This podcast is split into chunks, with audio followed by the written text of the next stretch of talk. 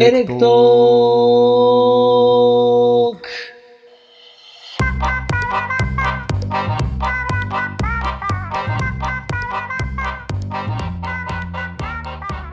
エレクトロとはゲストの楽しい人生の裏側を聞きビビッと電気が走るような体験である今宵もあなたの人生が変わるエレクトロに出会うことになるだろうこの番組は一度きりの人生を自分らしく楽しんで生きている方々をゲストにお呼びしてお送りするドキュメンタリーラジオです。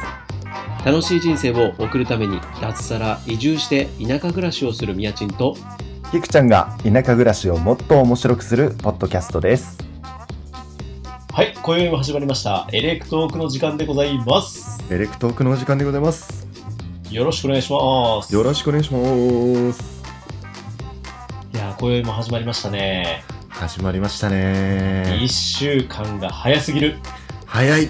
やばい。早いんですよねやっ時ぱり間が足りない。そう、生き急いでるからなのか、充実しているからなのか、どうなっているのかというところであー、すごい菊わ。池さん、今、もうどんな状態で今、収録に挑んでるという感じでしょうか。 エレクトーク初じゃないですかね。今回の状況。はいえーっとね、どんな状態私はですね、あの、新大阪に出張行きまして、えー帰ってきて、あ、5時半までしあ飲んで て、で、すぐ、あの、帰ってきて、一回仕事をして、キャンプをして、今に至っております。今、なんと、 昼です。エレクトーク初の、あの、酔っ払いチャンネル初の、ド昼間。お昼間に収録するとは、びっくり本当しでておすりよ。ますね。私もですね、さっきまでもう汗水流して、はい農作業しているこの合間を縫ってですね、はい。脇汗びちょびちょの中収録に挑んでいいの挑んでおりますすげえな、この状況。どんだけ時間ねえんだって。ただですね酔っ払いとはちょっと裏腹にですね声に張りがあるんじゃないかとはい、いやー、ありますね。元気ですね。なので今はですね、なんとお飲まずにですねカフェラテで挑んでおりますので、私もブラックコーヒーで菊池さんはでももうこれからもうガバガバお迎え行ったらもうガバガバですけ行どこうかなと、はい、久しぶりのなんか休みっていう休みが今の時間になりそうなんで迎え酒でやってしまおうかなとははいいなるほどなるほどでね菊池さんほいほいあの前回なんですけどもはいキック AKA はい四天王寺さんのセカンドシングルが出ましたねおめでとうございますありがとうございます出いてやーないけどねここでしか出てないんですけどね非エレク常にトめークちゃでしか聞けないエレクトロレーベルからはい初の、おーアーティストキック AKA 四天王寺さんのセカンドシングルということではい非常にかっこいい曲 でした本当にありがとうございますこちらこそありがとうございますでも僕ですねやっぱり、はいあの今回の歌詞って、なんかこう揺れを揺れ動くキックさんのこの感情だったり思いっていうのがですね、なんか見えてですね、どういうことなんだろうっていうのがこう頭に浮かびながらも、うんうんなんかうんうんうんどういうことなんだろうって思いながらでも感情的に僕も共感するなみたいなのがねいろいろあー相まってですねでもうん初めて聞く人にとってはうんどうどっいちうで解釈にになるんだろうっていう僕の中では、あのキックさんの歌うんあの、えー仲間が大切だし、うんえー仲間と楽しむ時間は最高だと。で、うんみんな一緒に上がっていきたいけども、うん自分は自分だし、自分の頑張ることをやりたいんだ、みたいな、どっちかというとこう、ああなんていうんだろうの、自分だみたいなうん頑張るぞな感じもみ、そう、自分、たいな自分だみたいな。で、2番目の歌詞とかで、うんうんうんあの、こっからは僕の、お何あ LINE だから入ってこないでよって入ってこないでよっていうわけじゃないけど、みたいな、そういう、なんかこう僕も、みやちんも入っちゃいけないんですかそっちの LINE にみたいな。 っていうぐらいこうなんていうのね、ストップをか、ストッパーをかけてるかのような感感じも垣間見えるような思いがあったので、うんこれはどういうことなんだ心情はどういうことなんだっていうのをですね、ちょっとだけ聞きたいなと思って、あれどういうことなんですかあれですかはいやあれはですねいやまそういう悪い意味では全くないんですけどい。はいはいはいはい、うんはいうん今頑張りたいことがこうねやっぱり自分の中にあってうんうん。うん。だから、頑張ろうっていう気持ちの中、周りの友達たちはやっぱりこう、うんうん。ねえ楽し、楽しんでるって言い方あれだけど、やっぱ、会ってこう、いろんなことをされてるじゃないですか。みんなと仲まあ間たち特が会にって。ね、特に周りの方々がちょっとアグレッシブすぎる方そうそうそう々そうが多いっていうのそうそうはあるんですけども、はいはいはいはい。で、確かにそれ見てるとやっぱ、いいなーって。俺もや思っうぱよねみんなのこと好きだから、会いたいなーとか、そこ行きたいなーとかってめちゃめちゃ思うわけですよ。思うね。うん。うんうん、だからそこをね今ね我慢してでも今はまず自分がまだ何者でもない自分をもっとこう星になるために頑張っていかないといけないんだとはいいう気持ちがあっ。て俺は俺で今頑張るんだってで頑張ってどんどん登ってった先にちゃんとみんなも登ってまたこうやって集まれるし行ける時はこうやって俺も会いに行きたいしっていうのは変わらないけど一緒に上がっていこうぜっていう曲だ結構ポジティブな意外と曲ではあるんなでするよほどね。はいなるほど、なるほど。うんうんうんまあ確かに、その、あれだよね、その、今楽しい場所に行って、うんもちろん行ったらめっちゃ楽しいと。まあ楽しい自分の時間めをっちゃ楽しい例えば使って行って、わあ楽しいし最高の出会いがあるし、うんこれからの先のご縁だったりとかそうその時間自体がもう最高に楽しいハッピーな最高うん一度きりの人生を楽しく生きていくっていうところにはもうこのエレクトークらしさは出るけどもうんもともと自分がやりたかったこととか今そうやるべきことみたいなところとか、まあ、家族のこと子供のことそうとかそうそうそうそうそうっていうところを考えたときに、あまあ、取捨選択じゃないけど、そういう時期に来てると。いやそうですよだから本、当にそう思う家族もそうだね本当に大事にしないとなっていうのはだ思からう今、ね、あの、そういったところに楽しくて、自分の時間を使いたいけども、それによって、また自分のやる、やることが進まなかったりとか、うんこう、もがく、こうんの心情みたいなところも含まってるわけですね。そうですそうです確かにあるそうなぁなんですあるんだよなぁあるんだよななるほど、なるほど。でもやっぱり、り周りにいる仲間たち好き素敵だし、うんうんうん。やっぱ共に上がっていきたいっていう意味も込めてこう隠れて隠れたこうその赤いリンゴだったりとかはいはいはいはい。ねなんかそういう他にキーワ他にード何がキーワード入ってるんですかあれあとはですねえー、っとカフェバーペグマサルくんですね、やられてる、おうはいはいはい、マサルくんのペグっていうのは分かりやすくあのああ分か聞りいまてしたたらすぐ確かに確分かにかりやすく入ってたなと、うん、思うのとあとはそこに、えーそこと掛け合わせるみたいな感じで世界一周をしてるかのようにっていうのはあの、はいはいけん玉のことなんですよ。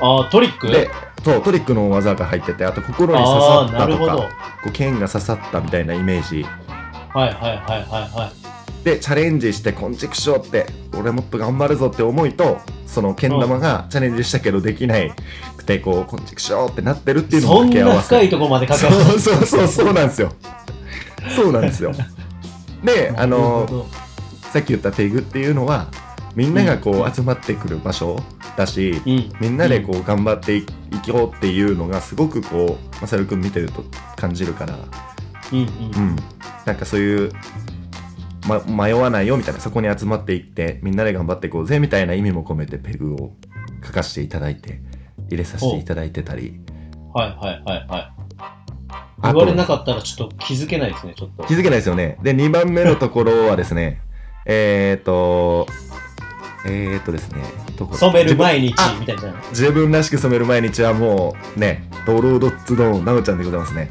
染める藍染めの染める毎日ですねなるほどそう。で、ゆっくりでも自分らしくありたいっていうのが、スローファーム、りょうちゃんでございますね。なるほどはめちゃめちゃ入ってるじゃないですかい。こめれっちゃめちゃ入ってるんですよ。早くちょっと iTunes に載せてくださいよ歌詞が見たいんですよ歌詞があと、いつも忙しそうにやってる、それが楽しいってっていうのも、うんあのーみんなねこう忙しそうにやってるけどもコバちゃんとかはは本当もうバタ、うん自分のことをすごく忙しそうにやってるけど楽しそうに見えてコバちゃんのこととかも思いながら書いてたり、結構ねあのー隠れてるんですねいやーこれ宝探しのようではい楽しいですね一番大好きなフレーズだけ一個言っていいですかおすすめフレーズはい亡くなってからも光ってるしそういう感じでみんなに印象を残せる人生一緒っていうのがもうすもごうくもう一回やってもらっていいですかえな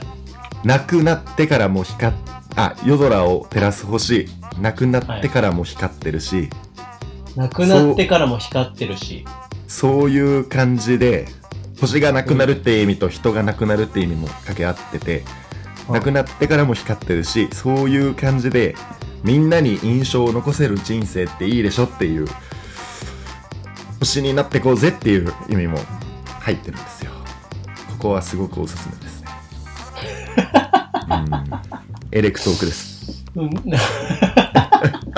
エレクトロワードをどんどんやっぱりリリックに落とし込んでいくるさすが菊池さんなるほど星のようにですねはい、あ流れ星だあーつってみんなが見てうん、印象をこう残してそんな人生が一緒ってことですねやっぱキックは自分の存在をやっぱり出していきたいわけですね、そうですね多分そうなんですそのよね星になってその光を見てもらいたいというやっぱはい昔からのあのイケイケ具合 はアーティスト性アーティスト性があるってことはこう自分を見てほしい見てほしいんだ見てほしいっていうやっぱ 感じが出ちゃってるんですねあれはそこまでないんだけどいやいやいやみん出ちゃなうみんな出ちゃう感じてると思うんですけどやっぱりその菊池さんの幼少期からのこのアーティスト性イケイケ感っていうのはやっぱりそういうのがなかったら作れないですね。だからやっぱりり、あるべくして、やっぱキック AKA 主典同時ということで。登場してしまったとエレクトロレベルながるほど。でもやっぱりこれね、みんなが感じてる悩みがね、すごい含まれてる気がするんですよ。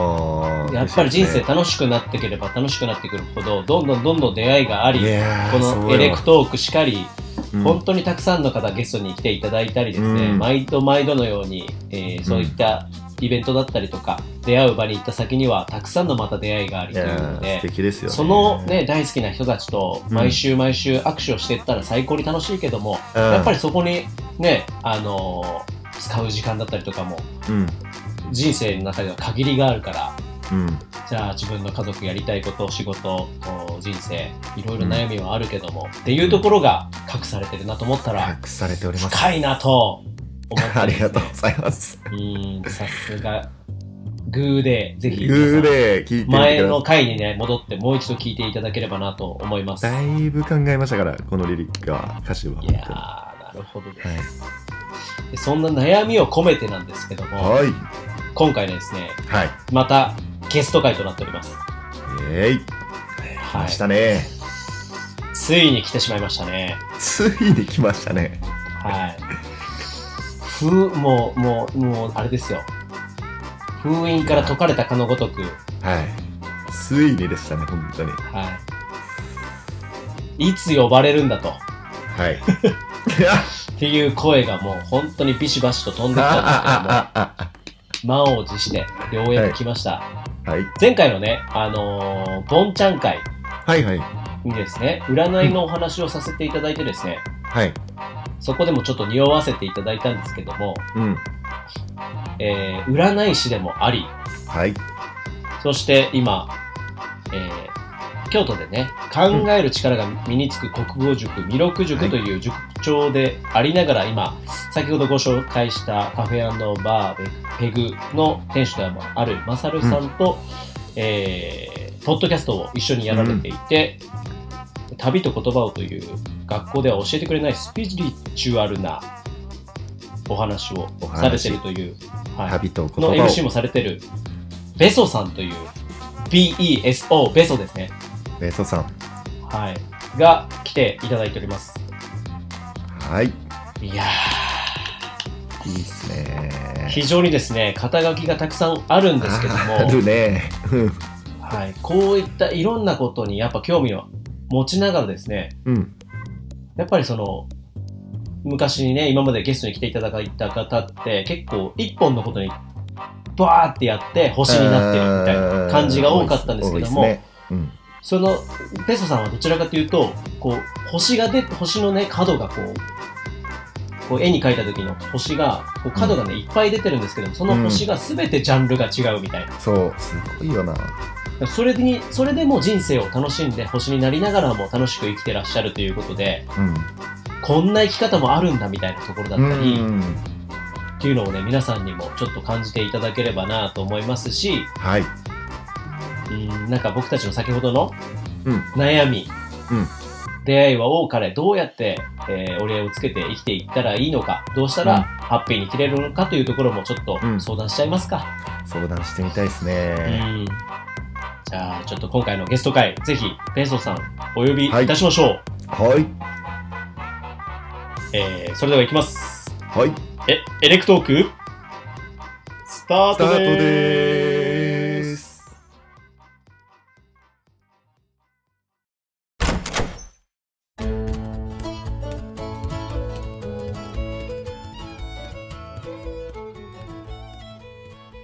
えー、今宵はですね、またまたはいはい。熱い星になってるゲストが来ていただいております、キクちゃん。来てますね。緊張するな。じゃあご紹介しちゃいましょうか。いや、しちゃいましょ知ってる方も多いのでしょう。もう本う。当に今日はうん多いでしょうね。僕たちが一番緊張している、すべてが見透かされてるかのようないや、本当に よ。お方が来てお ります。はい。日頃のね、悩みもちょっとまた紹介、あ、紹介じゃない、ご相談しましょう。うん、しましょはい。今回はですね、うんえー、今、巷で話題の考える力が身につく国語塾、う。はい。ちょっと噛んだな。ちょっと、もう一回言いますね。今話題の、えー、考える力が身につく国語塾、二六塾塾長でありながら、いろんな顔を持ってらっしゃるんですよ。占い師だったうんすり、ごいよね。そし、て、学校では教えてくれないスピリチュアルな大人気ポッドキャスト、旅と言葉をというラジオのね、MC もされている、はい。ベソーさんという方がゲストに来ていただいております。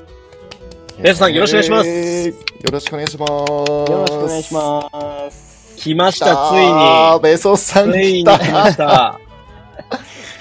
よろしくお願いします。いやーよろしくお願いします。よろしくお願いします。ついに来ましたね。もうい暑んでつ、すよ。いつ行こうか、いつ行こうかと、もう本当に、ずーっと喋ってたもんね。いつ行こうかねって。そうなんですよいつ行こうかね言うてこれ一番難しいのがですね、もうベソさんやっぱりあの、非常に肩書きが多くてですね、うん、ど、 言われませんか言われます。自分でも困ってます。そうなんです。だから星が、星の方をお呼びしてるんですけども、星のあの、出っ張ってるとこがありすぎてですね、そうですね。どの星に注目しようかっていうところで、うん 思っていた矢先にということで、前回の、あの、ボンちゃんっていう方のね、ゲストに来ていただきましたけども、そこにちょっと占いを教えてもらったということで、ベストさんもちょっと匂わせていただいたんですけども、匂わせていただきましたね次のゲストのね、匂わせていただいたんだけど、今回ちょっと急遽、あの、お呼びさせていただきまして、はい。本当にありがとうございます。ありがとうごありざがとうございいまますいや、いっぱい言いたいことあるんですよ。ですよね。今今回あ の、エレクトークをぶっ壊そう言うて、怖い怖い怖い怖い怖いなので、ちょっと僕たちも、あのー打たれ弱い性格をしておりますのいで、や打たれ弱いからあのね一旦こう見えて打たれ弱いいやいや、こう見えない、もう、もう打たれ弱さの塊ですそうのだで、ね塊ですよねそうなんですよ。なので、今回ちょっと、それも踏まえて、一旦ちょっと乾杯の方をさせていただいてもよろしいでしょうはか。い。もちろんです。ちょっと一回ベロベロに言わないと、もう本当にぶん殴られてもね、そうだねちょっと耐えれないかもしれない耐えれないから、もう本当に。うんちょちょっと、よろしくお願いします。じゃあ、ちょっと開けさせていただきますね。おーいじゃあ、今日は、ペソさん、エレクトーク、よろしくお願いします。乾杯よろしくおお願願いいししまますす。乾乾杯杯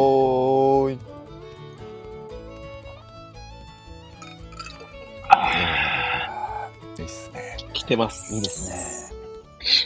ちなみに、ベソさん、今、カラカラカランと音がしましたけども、はい。何飲んでますか僕ねあの鎮座のロッソを飲んでます。いや、かっこいいな、もう。かっこいいないや、もう全、一言一句わからなかったですけど、ちょっと教えてもらっていいですか 僕にはもかっこいいな全然わかんなかった俺う、もチンザドープです。えチンザドープネス違います。なんで地したっ代け会。鎮座の、鎮座ののロッソです。なんすかわかります菊ちゃん。わかんないわかんない。なんだろう鎮座というお酒ですか鎮座のっていうお酒ですね。鎮座の。へえ。へ何になるんですかその鎮座の。これね、ベルモットってやつかな。なへんえ。だ、ベルモットってなんだ。僕もへえとか言っときながら全然わかんないんですけども、何なんですかはい人的なそういう感じの、えーっとなんか、イタリアのうん、うん。代表、イタリアを代表する、あ、これはブランドか。鎮座のっていうお酒、はいはい酒造メーカーから出てるもんなんですけど、いやねー、すハーブとごかい。スパイスっぽい味で、へ結構好え。き嫌いが分かれる感じですね。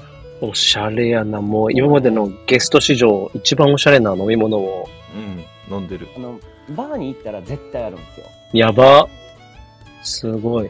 ペソさん、昔あの、バーテンダーとしてもご活躍されてたっていうのを聞いたんですけど、いやもうバーテン時代はお前の話はおもんないって言われ続 けて鍛えられた暗黒時代がございます。いや、だからお酒も詳しいし、もうトークといえば、もうペソさんっていう、ペソさんですねもう界隈では言われておりますので今、思えばほんまにあの時の話はおもんなかったよなと思います。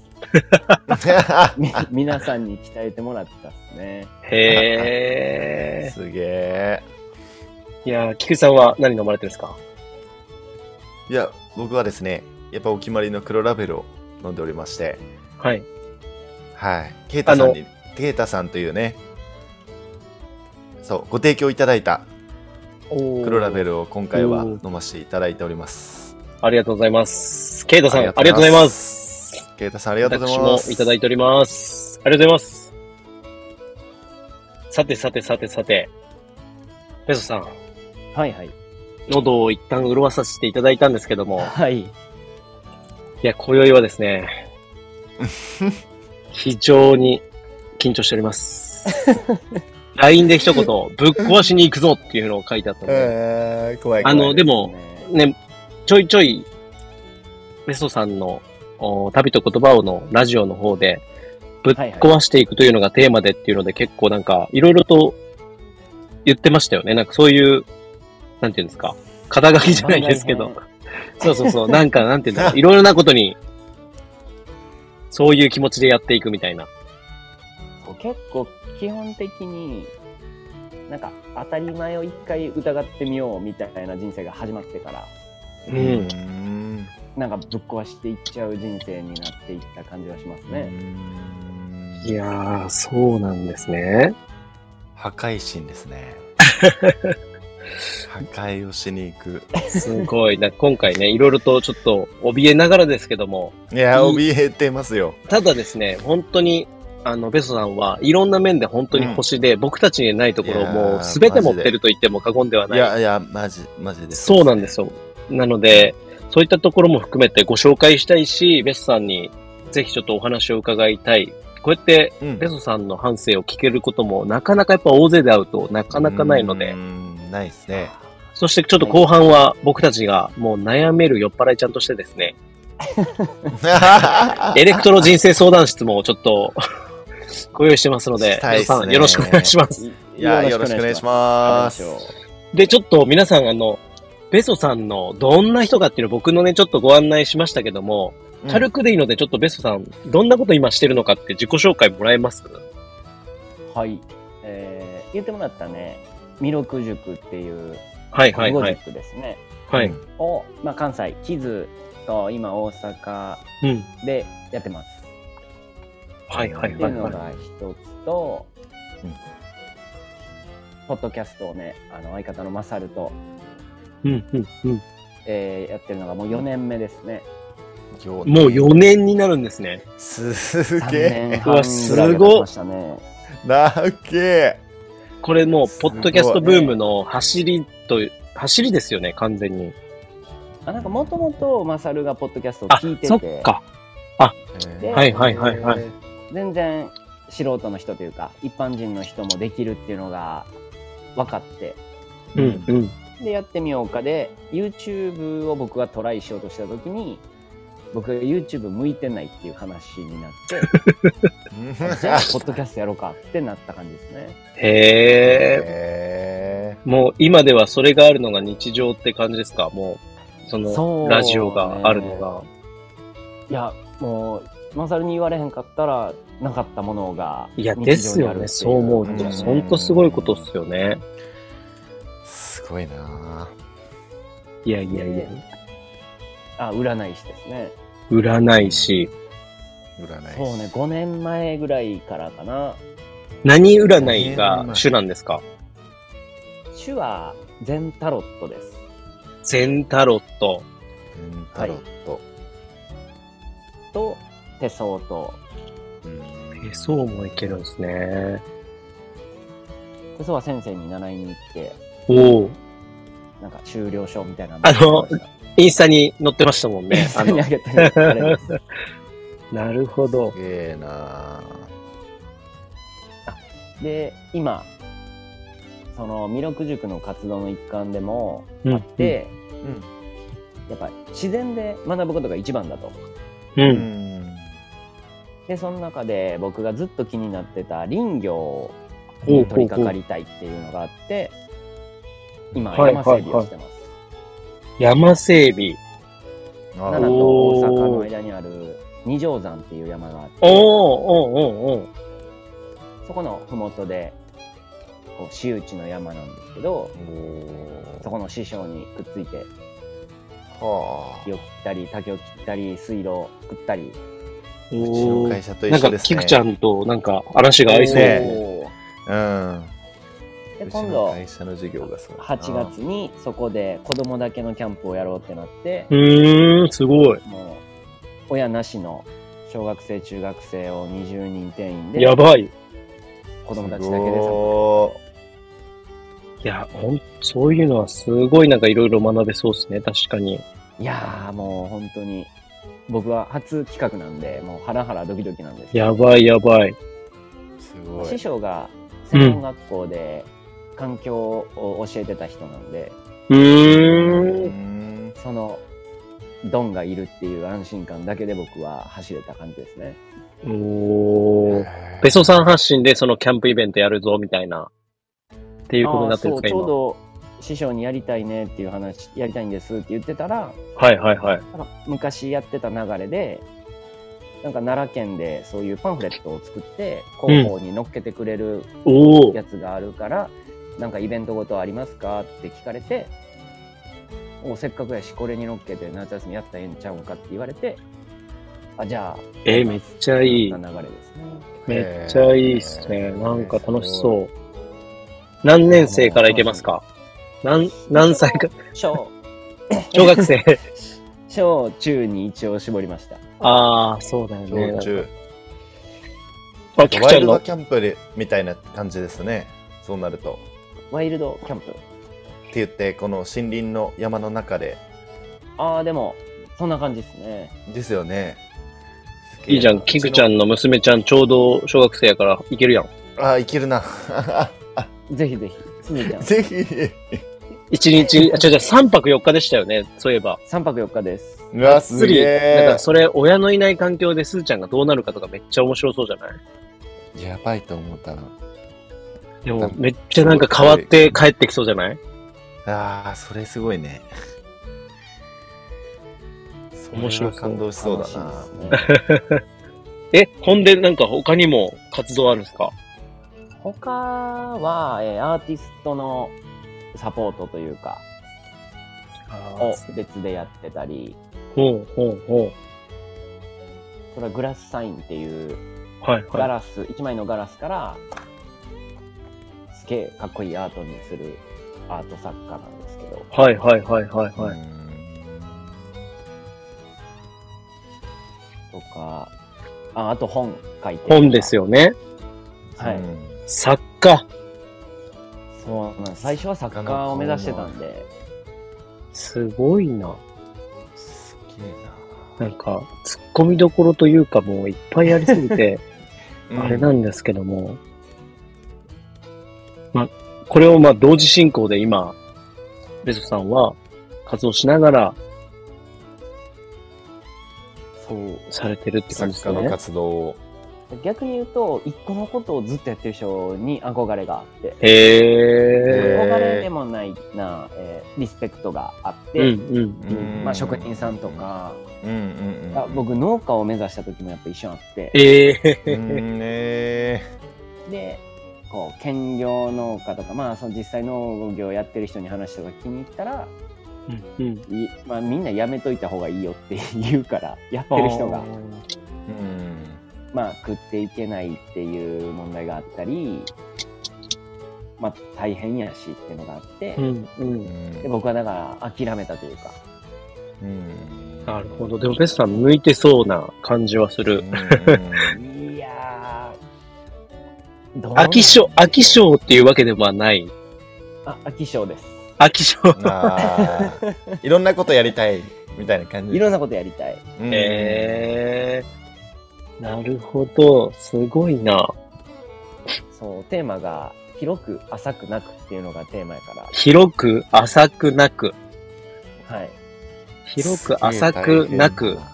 え深くってこと、あ、深くまではいかない。その通りでございま す。あいや、だからね、本当にベソさんって、、そう、なんか何、例えばなんかこれのテーマでって言って、ふ話を振ったら、もう大体答えられるっていうのがすごーい、大そう。分かってる。そうなの無理よ。なやつも多いけどね、ある、いっぱいあるけどだからね。それがすごくて、うん。で、もともとこの、今回ね、この、ペソさんとの出会いのきっかけみたいなとこなんですけど、このね、あの、旅と言葉をの相方の、ラジオのその相方のマサルさんっていう方が、カフェパー、パーって言っちゃうんだよな、また。カフェバー、ペグというバーをやられていて、そこに行った際にベソさんとようやくお会いできて、うん。はい。で、多分、あの、そこで初めてお会いして、あの、マサルくんのお宅にね、お泊めさせていただいた時に、はいはいはい。ベソさんと深夜3時ぐらいまで話したんですよね、確か。はい。はい。そう、その時に、あの、本当にここアメリカかなって思うぐらい、あの、なんかディベート文化がすごい あって、うんこ、のテーマについてどう思うみたいな。え俺俺はこういうふうに思ってて、え君はどう思うみたいな。え、ここアメリカなんかなみたいな。僕のその田舎で育った環境では、なかなかそういう環境がなくて、ないね。で、で、なんか、社会人になっても、そういうテーマをもとに何かを議論するっていうのがあんまないまま生きてきて、うん。ペソさんとかマサルくんとかみんなそんな感じのそういうイメージあるうんな。があって、で、ラジオを聞いたら、まさにそんな感じの、そう、もうなんか深く深く入ってっちゃいそうなぐらいのテーマでお話をしてるから、うんいや、すごい人生ってこんな学べることあんだな、みたいなのを、毎回ね、感じさせてもらってるのが、ベソさんなんですよ、僕の中では。うん一回その時の出会いで引っかかってるジャブ一個いいですかうん、うん。もちろんもちろん。いや、もう今日はジャブどころかもう、いっぱい来るぞ。ストレートが。いっぱい来るな、これ。いっぱい飲んどこう。うんその出会いが多分1年前ぐらいかな。そうかなオフ会あがあって。そうやね。そうやね。1年前ぐらいかな。うん。ほんで、ちょうど僕もあの、リンゴと食欲と私を聞き出したぐらいの時で、あら、ありがとうございます。はいはいはい。で、ちょうどその方向性をどうするみたいな話してた時に、うんうんうん。まだエレクトークって名付ける前のうんうんうんうんうゲん。ストを読んでやりたいと思ってるんよね、みたいなうんうん。状態の時やって、はいはいはいはいはいうんはいそ。れをマサルとミヤチンとユナユナさんに喋ってて、うんうんうん。うんえめっちゃおもろそうってなって、うんうん。え、それめっちゃ出たいわ、みたいな話をふわっとしてて。うんほうほうほうほうほで、いつ呼ばれんねやろうなーって思って て、いよいよ今日まで長かったなーって長いなそれは長いな何 年何年だったんだろうめちゃくかちゃじらされてましたよ、俺う。は。確かにね、それを、あの、旅とことの中で長っ 話し、話してたもんね。言うてまし聞いてますよね、みやちん。オファー聞いてる待聞いてますよっる。そうそうそう、オフ、オファー待ってますって言って。ほんで、マサルが先にね、20 そうやね回記念で出て、多分最後の、あの、ボイシーでやった時の最後に出てくださったんかな、そうですよ。そうそうそうそう。だから、あれから、そうですよね。ちょうど、まそうやね。あれから始まって、と考えると、とりあえず飲んでいいですかあああああああパンチされて。いや、でも何より、呼んでいただいてありがとうございます。いや、こちらこそありがとういござやでいまもす。本当にね、あのー難しいですよね、ゲストを呼ぶって。 難しい。むずい。なぜかというと、やっぱりその、身内界隈だけを呼んでもちょっと大丈夫なのかなっていう心配だったり、うん。あとはジャンルが偏ったりとか、うん。マサル氏からのベソ氏、もうほぼ、うんもう親戚みたいなもんやないかいってなってくると、 うん。と、やっぱそこに農業挟むかとか、なんかそういうのをいろいろ考えてると、タイミングをちょっとやっぱ見失いながら、エレクトークになってからも、ベソさんをいつ挟んだらよりいけるのかっていうので、そうだね。僕も聞いたんですよね。だからベソさんが、なんか、一大事件を起こすときいつですかみたいなの聞いたんですよ。聞いてくれてる、聞いてくれてる。 X デーに合わせてエレクトークぶち込みましょうみたいな。はいはい。話だったんですけども、もう、痺れを切らしてしまって、そろそろ呼びたいなってなってしまっいやて、もう今回でしょっていうね。そうなんですよ。ちょうどね、その、案内ももうそろそろ始まるんで、キおャンー、プの案内とかも。おーぜひちょっと告おー知よかっしていただいて、はい、お願いします、また。いやなるほど。キクちゃんとのベスさんとの出会いとなると、えっ、出と、会いよさのホップビアキャンプですかねそうそうそうあ違うか。た。あいでや、もそそううそかうそうそうで、その時に出会って、はじめましてって、お互い、でも俺はインスタグラムのストーリーとかで、皆さんの投稿では見てて知ってたんですよ。あの、だあれ、から、オルタナティブスクエアのあのイベントにマサルくんと一緒に来て、あ、その時に一回あ、そうだね、あってそうるだねね。。そうそう。ほんで、レソさんは深夜に来たんよねあの。あ、イベントの時はそうだ、そうだ、そうだ。そうそうそで、その、オルタナティブスクエアのイベントはそんなに喋れなくて、うん、うう。ん。そうそうそいや、雰囲気すげえな、みたいな。俺はもう、すごい雰囲気持ってる二人来たなって思っいて。や、もうそうなのよ。あのそう二そうそう人そう歩いてたら、ちょっとなんか時代が違喋りう。にくいよね。絡みづう。らい。が二人か聞らかれれちちゃゃううかからら。うん。で、で、やっと、そうだね、よさのホップビアキャンプで、ちょっとお話しさせてもらって、そう、でもあのイベントが、僕のイベント欲をかき立てたすげえ。おえ嬉しい。嬉しいでなんす。かあれがめちゃくちゃ楽しかった。うーんー。でも、ベスさん、ほぼ、ほぼ夜中から来たっすよね。そう、それもまた良かったんかもしれない。確かにね。なんか、焚き火らへんから来たっすみよんねな楽しそうやのに、うん。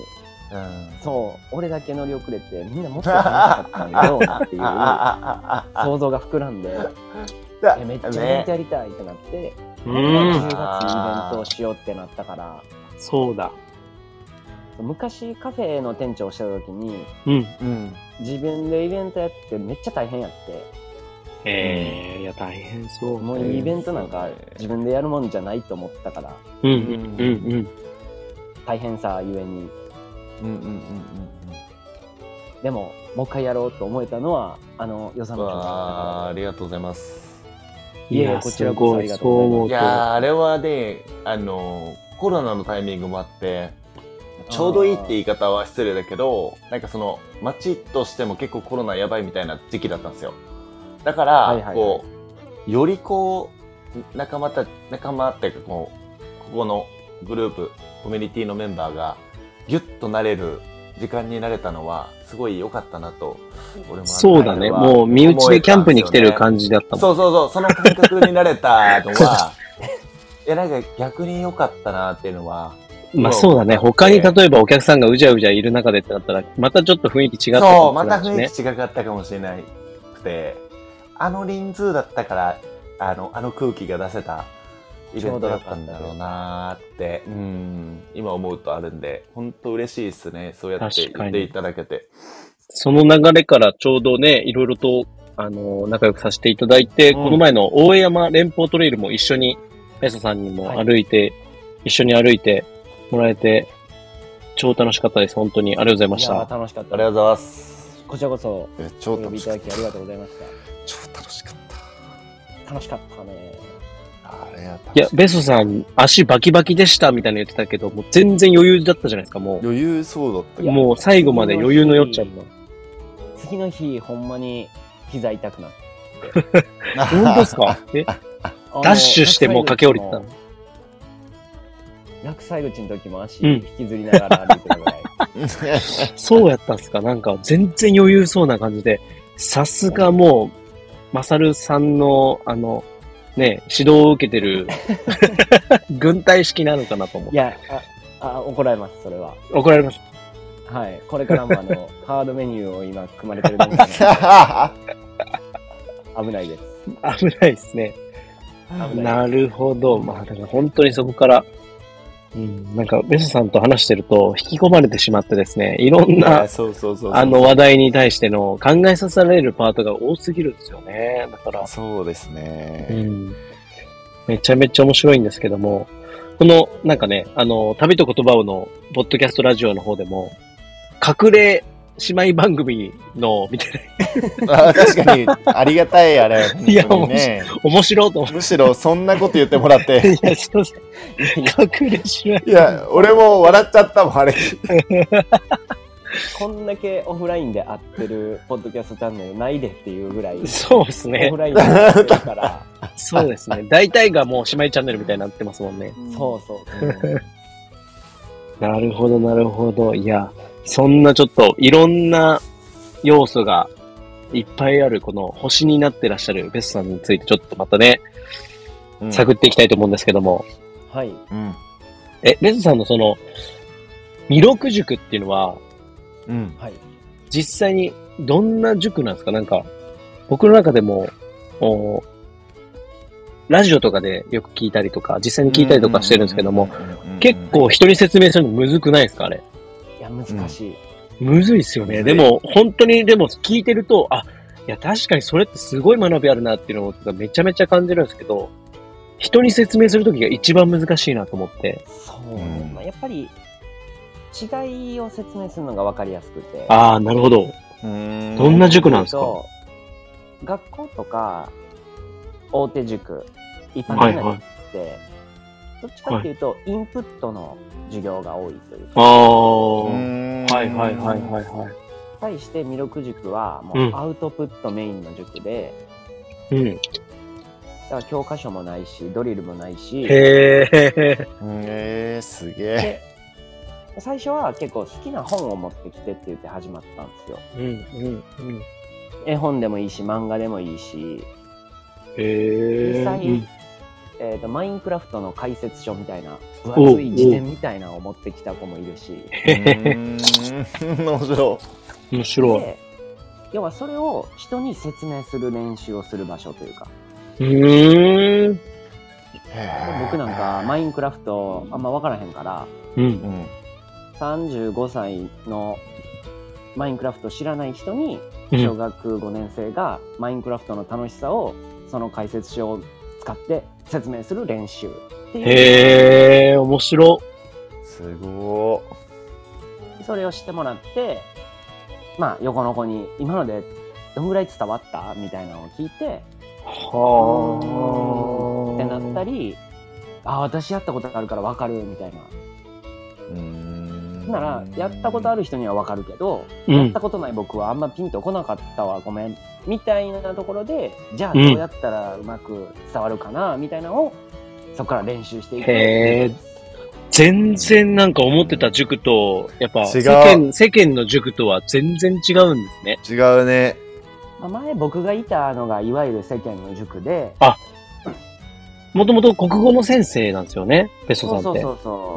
もうほんと中学受験に特化した、へー関西の難関中学校受験の請負人みたいな感じで、うん。うまあ、メインで行ってる進学塾の点数を上げて、うん。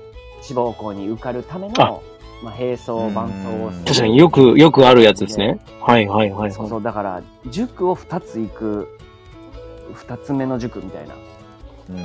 はあ、そういうのってなんか僕の中であんまり存在してるのを見たことがないんですけど、うんいやあ結構ニッチなとこやけニどッチなんですか、これ。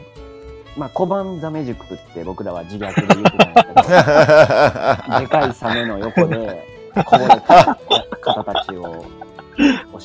まあでも結構やっぱ、見たら切られやすいというか、うんうん。うん実績もそうやし、えー通ってくれてる中でもいつでも辞められる可能性が高いあーからこそ、ほんまに成績が上げ上げれたり、その、通ってくれてる子が気に入ってくれないと辞めちゃうっていう塾で。うんなるほどね。そこでめっちゃ国語の成績を上げれたから、あ、マジっすかすげマえジで、こで、国語嫌いな子を国語好きにさせるのが、やばい分。かったから、それはすごいっすね。そうほんで、その時はやっぱ塾のカリキュラムというか、テスト勉強をずっとやりながら、うん。その面白いかなと思う要素をこう73やったりちょっとせめて55ぐらい、もう半分ぐらい授業全部俺が喋ってるみたいなこともやったりうーんなるほど。でそれ、それか。振り切ってもうそっちをのけて全部そういう風な内容にした方がいいんじゃないかと思ってへえ、すごい。だからこその考える力が身についていくみたいな。そうそうそうそういやー、それを、すごいそうな。だから待つから僕がその子が喋るまで、ういやー だからその子も今日頭が溶けそうって言ってたいや、そうっすよね、絶考対。えいすぎてやいや、多分僕らも解けますから、今日。溶けちゃうの今日多分溶けちゃうなはい。ぜひ解けてください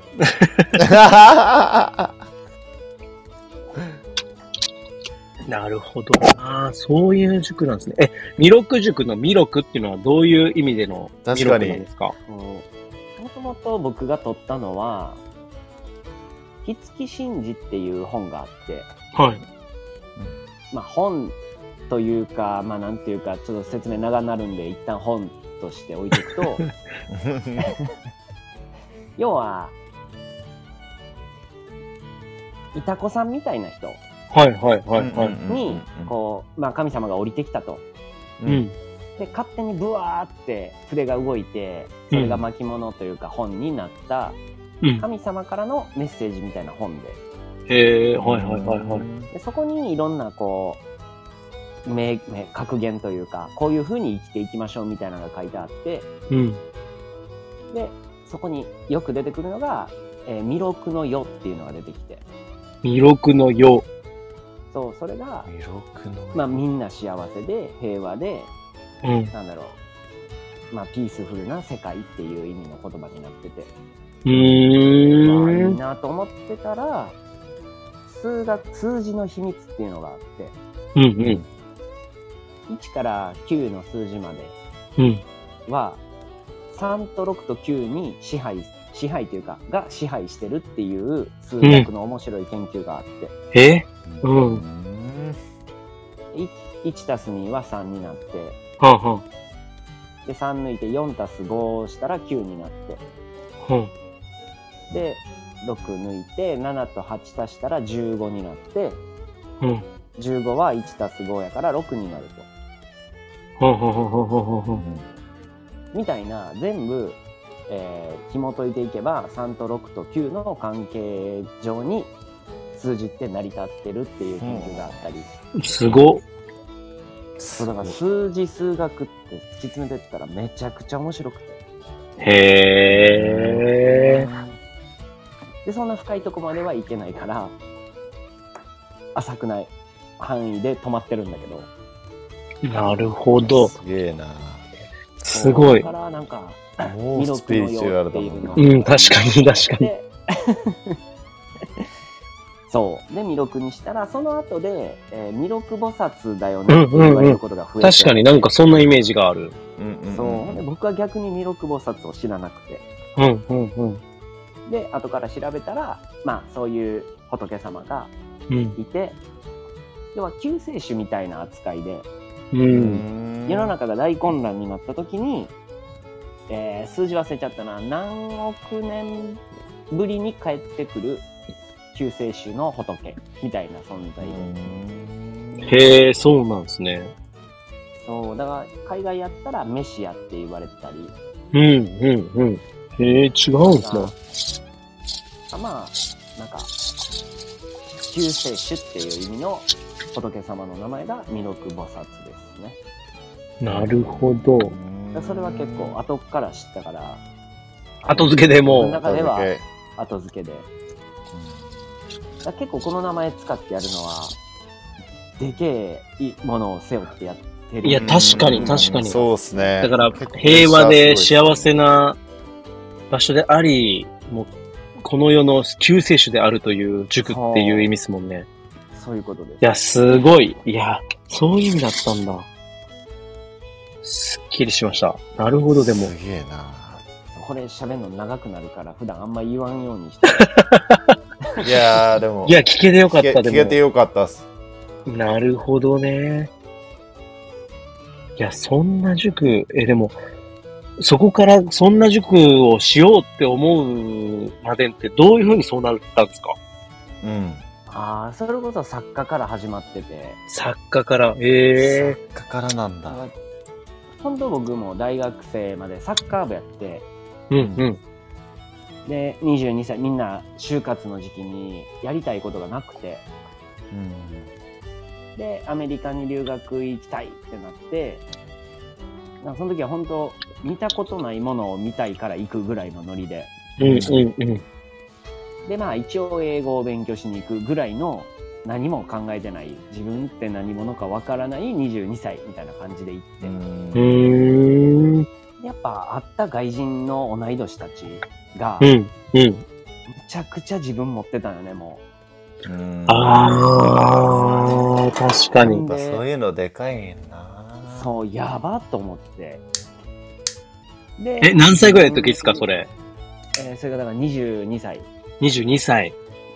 ああ、そすう22ごいでそれ感じ感じそたう。のか。それもう感じ一そう。人そう、えールームシェアルームシェアしてたメンバーが同い年の、えー東京のアパレルやってることをうん。東京から来たアパレルことのことを、えー横浜から来た音楽をやってる子でう。うんうんその2人ももうだからすでに、えーアパレルのニューヨークのブランドで、まあ、インターンシップやけど働いてる。はいはいはいはい。で、えー音楽の子はもうオーストラリアとかインドでストリートライブして稼いだ金うんうでんアメリカに来てる、へへへうんすごいでお前はみたいな空気になった時 にいや英語を勉強しに来ましたみたいなうんへえ。やばってなってほんでお前はじゃあ何すんねんって突きつけられてる感じで、うんま。あ、無理くり出した答えが作家やってえー、それで作家出ますなんか、出ないよなかなか。そう、ブログを書いてたから、留あー学日記みたいな感じで、はいはいはいそれに全然知らない人、当時アメブロやったんやけど、うんうん。なんか、いつも読んでますみたいなコメントはいはい。嬉しいっすよね、そういうの。めちゃくちゃ嬉しかった。うんで、嬉しい。うん単純やから、俺はじゃあ作家になるって言ったっていう だけ。まあでも元から国語むっちゃ得意で、ああ、そうなんだ。そうでも本とか全然読まんのに、うん。当時だからセンター試験はいはい、ありましたね。とか、現代文満点近かったんよ。マジっすか、やば。すなんか一個ご間違いえ。たらもうやってもうたぐらいの感じやったからへえ。他の科目は絶望やったんやけどセンター試験だったらそれ取り返せないですもんね。でも、国語だけ超やばくても、ね、超すごくてなんもか。僕はセンター試験でえーっと平均ちょい上を合計で取ればいいってなってたかなるほど、なるほど。らんそうそうそうでも数学うは国語だけはボーンっつって。数学200点中28点とかやったから それダメでしょ、それ。ダメじゃないですか、それ。超偏ってる。多分国語全部で170点とかやったいやー、い。高い高い。すごい高い。これはやばい。合わせて平均で100ちょいで、OK みたいな感 じ。星ですね、それは。星ですね。うん。あほんで、えー作家になって帰ってきて最う初んインタビュー本を出したんやけど、うん。お前の意見がないって怒られて、うう。んんまあ、確かに人のインタビューしてるから人のことばっか聞くもんなってなってうん。うんうんで自分の思ってることを書こうにもいやそんなんもうむちゃくちゃな本になっちゃうでってうん。でそれを実現するにはあ小説にしたら何書いてもいいんやってなってあだから小あ説。を書くようになって。へー書いたのが、えー高校3年生の子が主人公で大学に行くつもりやったのにある塾に出会ったから、大学に行かなくなってそこから働き出すっていう本を書いてうんそしたらその本が自分の未来予想図みたいになってってうんそこに出てくる、へえ。えー占い師がいるんやけどうん。占い師出したのに俺占いしたことないなちょっと占いしてみようってなってやってたら俺が占い師になってたっていう感じへすげえ。ちょっとやってみようが、ちゃんとその、うんなんていうのな、もう、極めるとこまで持っていくところがすうちごゃい。んと行くからすごい。極めれてないんよなあ。占いだけでやってる人なんかもういっぱいおるし俺よりすごい占い師いっぱいおるしうんうんうん。そうほんでまあじゃあ何しようってちょっと考えた時にうん。じゃあ舞台塾やったし塾やるかってなってうん。塾をやろうとしたのがまあ30ちょい前ぐらいかなうんそっからはまあ、塾でもう一回ちょっとちゃんと勉強しようかで塾さっき言ったような塾に入ってうん。うん。うん。だからその時も面接でもう下えージ、ーパンにえ T シャツにちょっとジャケット着てロン毛アメリカナイズドじゃないそうそうそうひげにロン毛くくってあのよろしくお願いしますみたいな感じで来てで3年ぐらいしたら辞めるつもりですけど雇ってくださいって言ったら受かったっていうう。んいや、すごい。そうい攻うめ流てれん で。なーってなったよね、多分ね。そういや、でもこのリスナーさん、このペソさんの声だけ想像してると、まあ、い。いい声だなっていうのがわかると思うんですけどい、い声。表情がどんな顔かっていうのは多分皆さんね、わかんない方いると思うんですけど、う もんうものすごい濃いんですよ。声。濃いですうんね。、濃いんですよ。キャラも濃いし、みたキいな。ャラも濃いん。だけど、そうそうそうそう、なんかね、なんて言うんですかね、もうリアル、現行版消毒大使みたいな 感じに見えるぐらい の、確かに本当に。 うん。いろんな情報も入ってきて、すべてできちゃいそうな感じもあるし、ヒゲもうんあって、ロン毛やうし、ん眉毛濃いしね。ああ、だからうん、え、ハーフとかじゃないですよね。ああ、全然全然。アメリカに馴染んじゃいそうですもんね。うんああ、なんか中東系の顔やねとかは言わうれる。んそう、めっちゃ濃い。そうっ雰囲す気ねすごいあるし、ロン毛があんなに似合う人見たことない。うん。うん。えー、そういう流れで国語塾になったんですね。へえ、初めて知った。で、その小説が、一旦やること終わったから、うん。次また書こうかなっていうタイミングが今来たっていう。おうー、んいろいろ興味ある中で、その、いろんなのを同時進行するのって、まああ、いろんなことで飽きちゃうから新しいことしたくなっちゃうっていうのを言ってたんですけど、うん。よくできますね。なんか、一緒に同時でできるっていうのって、なかなかできないっすよ。あーそう、なんか一つのことしかできないとひ人もいるじゃないですか。うんそれはサッカーで鍛えられたかも。ああ、えー周りを見るみたいな。あ、そうそうそう。やっぱ僕の中で、マサルも多分そうやけど、大学サッカー部が結構大きくて、ああうーん、強豪校だったんですよね。そう。で、まあ、周りはほんまにプロなる、今でもプロやってるやつもいたり、う。うんん同級生で。で、なんかその一番僕衝撃やったのが、うんう。ん。そのうまいやつと下手なやつの差は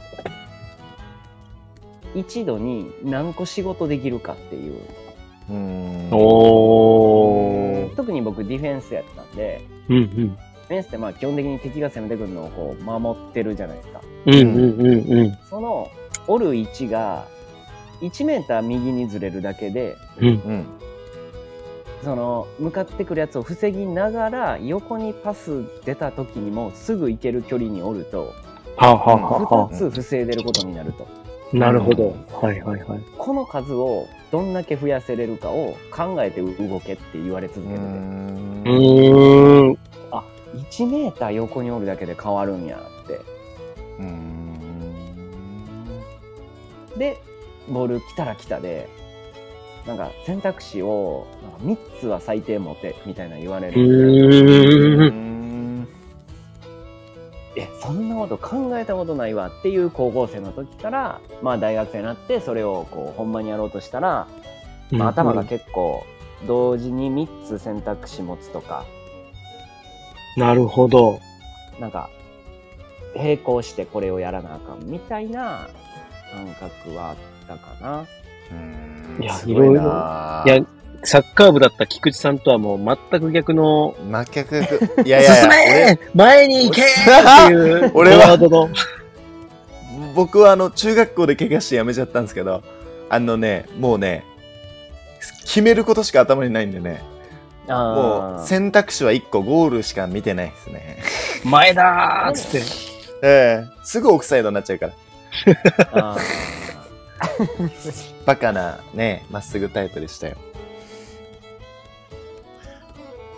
そうそうなんやそれはでもまあ、まあポジションとかもあると思うけど、うんなんか、それから、そういうのをよく考えるようになったかな。なるほどね。あ今その作家としてやろうとしてる、なんか書こうとしてることとかっていうのはどういうことを書こうとしてるんですかえっとね、むちゃくちゃ、すっきりまとめるのがむずいんやけど、ーうんうん一個大テーマが、うん。時間なんよね。うん。時間時間難しそそう難しいんよだから スーパー短縮して言うとうん。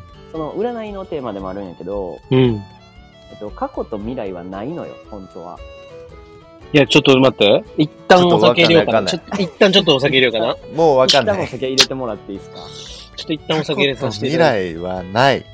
いやね、本当にエレクトロワードがもうね、非常に皆さんもいっぱい出てくるので、皆さんもついてきてくださいね。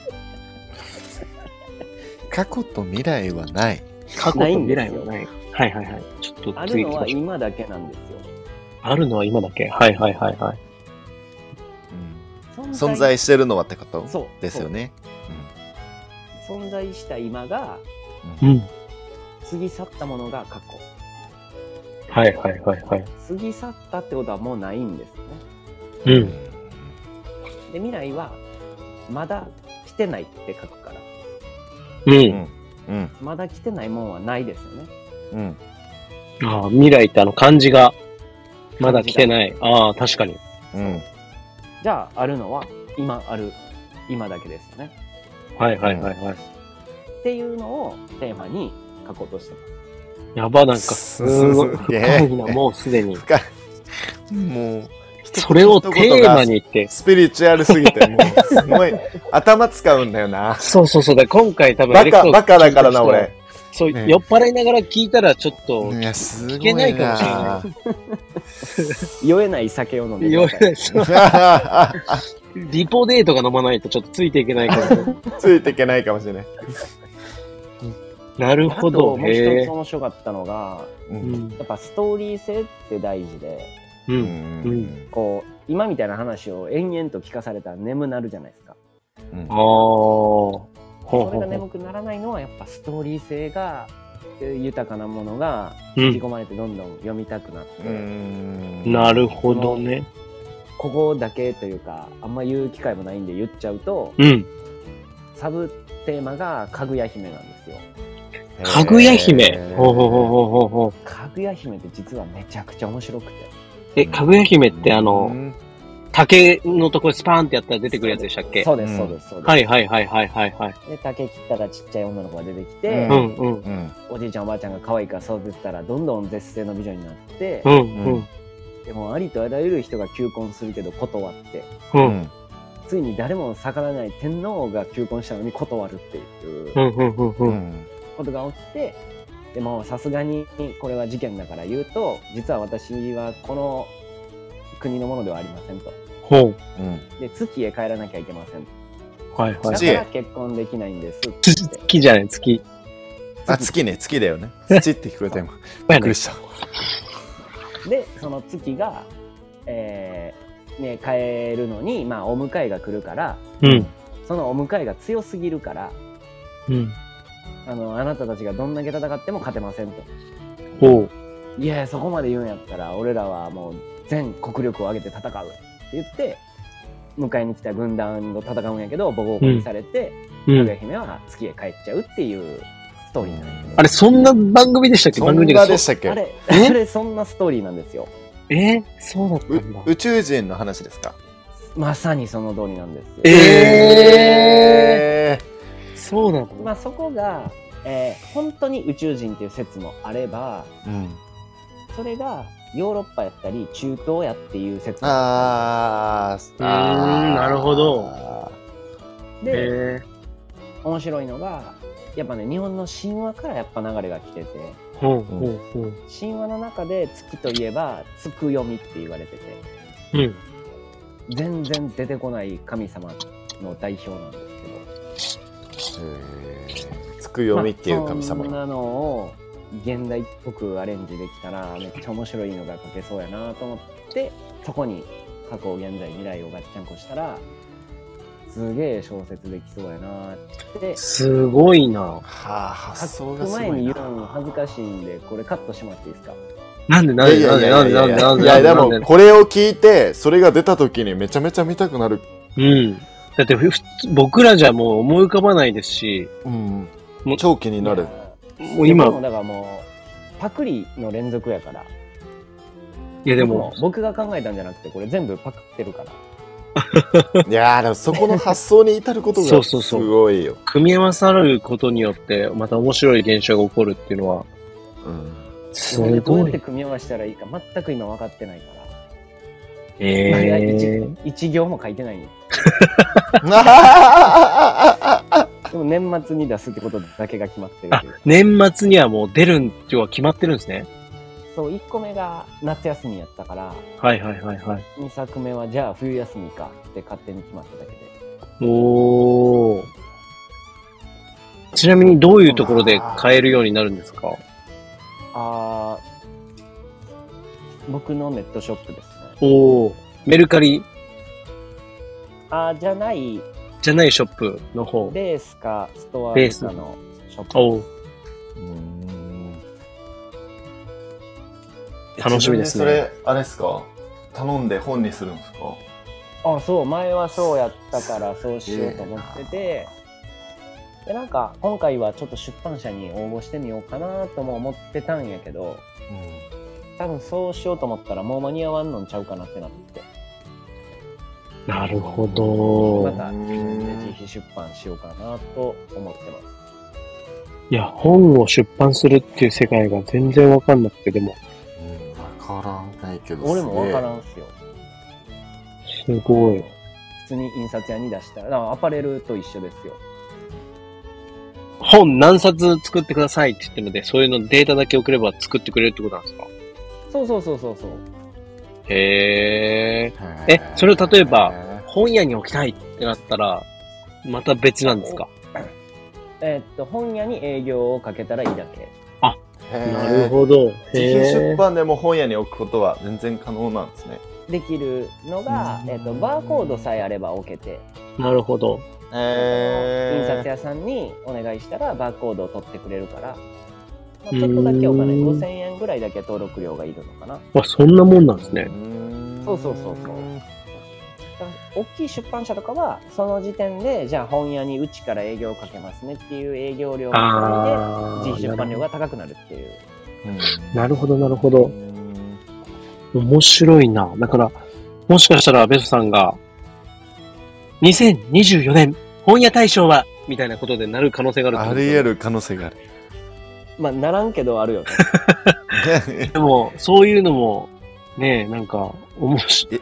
映画化されますとか。そうそうそうそあ う。なんか、そういうのを、なんか、本当にやっちゃいそうな雰囲気もあるんですよね、めっベちゃソそさうなん雰囲気持っっ。ててるっすあ、ね。昔でもうっすら思ったのは映画の脚本書きたいなっていうのは、うあーん。あ、すごそできそそれは俺が考えてることをおもろいと思ってくれる映像クリエイターがやりたいってなったら嬉しいなと思ってるぐらいで、う。なるほどそれね。が全部1から10までやるとかはもとももちろん思ってなく て、はいはいはいはい。作家としてのというか、そうそうそですよね。ああ、すごいな。いろんな要素が働いてて。なるほどな。作家をし、作家ってい言いたいっすね、確かに。う。誰でも言う。誰でも言える。作家ですってちょっと言ってみたいっすね、確かに。なんか一時だから冗談で、その自費出版で家に大量にある在庫を持ち歩い て、初めて会う人に本渡して、いや、かっこいい。名刺代わりで今本渡してますとか言って、かっこいい。なるほど。このベソさんでも今僕、逃しちゃったんですけど、国語塾じゃないな、この弥勒塾に移り変わったのは、どういう気持ちでそういうふうにしたんですかああ、やっぱり、そもそも、教育っていうことを考え出したのが、まあ、うんその卵としては、やっぱ22でアメリカ行った時なんやけど、う。うーん。最初、教職をやっぱ取ってたんよ。ああ、ああ、ああ、せん本当の先生みたい大学生の時にそう、先生になりたいなと思ってて、な。うん。でそれが、やっぱ GTO の影響が結構でかいのかな懐かしい。そうや、今ね、うん僕たちベソさんも同じ年齢世代なんで、そうバチバチうん GTO っすもんね。うん漫画があって、極。戦。ああ、極戦とか ね。 GTO と極戦。そう。で、実際教育実習行ったら、うん。なんかめっちゃおもんなかって、ああ。まあ母校の悪口を言うのもあれなんやけど、うん。なんかいじめクラスがあって、うん。うんうん。いじめというか、なんかその授業中に騒いでる男の子を注意した女の子がいて、うん。それが激化して、うん。あの授業中に一言も喋ってはいけないっていう空気になっちゃったんよ。ほうほうほうほそのクラスだけ。う。ほううんほうほう。で僕がなんか説明するのにあのじゃあこれ知ってる人みたいな言うたら誰も手挙げへんかってうん。まあじゃあ説明のために聞くけど知らん人いるって挙げてって言ったら誰も手挙げへんかったんようん。いやこれおかしないと思って、うんでその担当の先生に「これおかしないですか?」って言ったら「まあそういうクラスになっちゃったんや」とええあーはいはいはい。次の次の授業のプランをこう一応先生に見せに行くんやけどうん。その時に、ちょっとこういう話を前半入れていいですかって言ったら、ブチギレられて、えお前はふざけんなみたいな。えその、お前は教育実習で、授業のやり方を学びに来たんやろって。はあはあなはのあはに、そのまあ、凍りついてしまったクラスをこう溶かそうとする気持ちはわかるけど、あ。はあはあはあそんなことを学びに、お前は来たんじゃないみたいな言われて。なるほいどやい。やじゃあ俺が先生になってこうなったらどうやって直すんですかっていう話に俺は感じたんやけど。うんうんうん。もうその時はもうええわと思って、なんか、あかんわ、今のこんな教育じゃと思って、もう学校の先生になるのはやめようと思ったのが、学生時代で。なるほど。だから GTO の本当に鬼塚のように、そ正そうという教育実習の中でやろうとしたってことなんだ。う。そうそうそうそうそう。へえ、でもそれでも、うわーすごい。ダメなんだね。怒られるんだね。そう、まあ、向こうの理由はまあ、正当というか、うん。言ったら、お前はあと2週間、またおらんくなるやろと。はいはいはい。その間に直せたからいいけど、直らんかったらそのケツ拭くのは俺らやと。まあまあまあまあまあまあ、そっか。今の時代だと親とかも絡んでくるから余計だよね。そうそうそうそうほんでまあそっからアメリカ行って、まあ、同年代でうん。めっちゃ考えてんねや自分の人生うにんうんってなってじゃあ大学生高校生がもっと考える世の中にならないとうん。日本が日本がこれから国としてやばくなるなっていう危機感を感じたのねなるほど。はいはいはい。ほんでそれをでも俺が何したってどうしようもないよなとか思ってたあたりの思いが多分小説になってうそれん。が塾になったのね、うん。うんあで実際にその塾で働くってなったらやっぱり受験の塾がメインやから、ーうんうん。で受験のこと教えながらいやこんなんできてもしゃあないのになと思いながら教えてる俺がおるみたいな、その時は、その辺のことは全く言ってなかったんですよ、最初は。うーん言いつつやねああ、そうなんだ。だから結構やっぱ現場感というか塾の先生でもそう思ってる人はいるはいて、うん。まあ、受験が全てじゃないよっていう前提ででも仕事としてやるとかやったり、うん。うん。まあ、とはいえ今の社会やっぱりまだ大学へ行ってっていうメインルートを歩くための受験みたいな感じやったりで、なるほど。